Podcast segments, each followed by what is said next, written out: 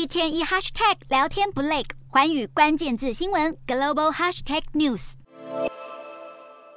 不管在去年二十大或今年二中全会，首次选入中共政治局常委的李强，都紧随习近平后，显现他在中国最高权力机构的地位已经超越政治局老江湖赵乐际、王沪宁等人。如今，李强预料将在三月登场的政协人大两会破格晋升国务院总理，成为名副其实的中共第二把交椅。外界对李强的第一印象就是他永远忠于习近平，还因此被贴上“习近平大管家”的标签。这也是为什么二零二二年年中上海爆发。风尘乱象撼动中共政坛，时任上海委书记的李强却丝毫不受影响，反而继续升官。不过鲜为人知的是，李强其实才是中共放弃清零政策的幕后推手。路透社引述六名消息人士报道，中国实施近三年的封城与繁琐的核酸检测，去年十一月终于因为遍地开花的白纸反清零运动宣告落幕。但一解封，中国单日确诊案例急剧飙升，各地医院、殡仪馆不堪负荷，好几次让习近平犹豫是否重新严格。清零。不过，当时接管防疫重任的李强，却一面向习近平主张继续松绑，一面敦促地方官员加速开放，因为这样才能抑制抗议声浪与经济损失，让中国提前回归正常生活。尽管消息人士透露，当时习近平与李强很可能在疫情开放的步伐上出现意见不合，但最后习近平不但没有走回头路，还更大规模放宽防疫，显示对这一名忠诚意见的看重。至于中国未来政经前景，在习李体制下将有何转变？专家认为，李强对习近平的忠诚高于能力，加上主政团队缺乏国际视野，李强能否有效提振中国经济，恐怕还得取决于习近平愿意放给他多少权力。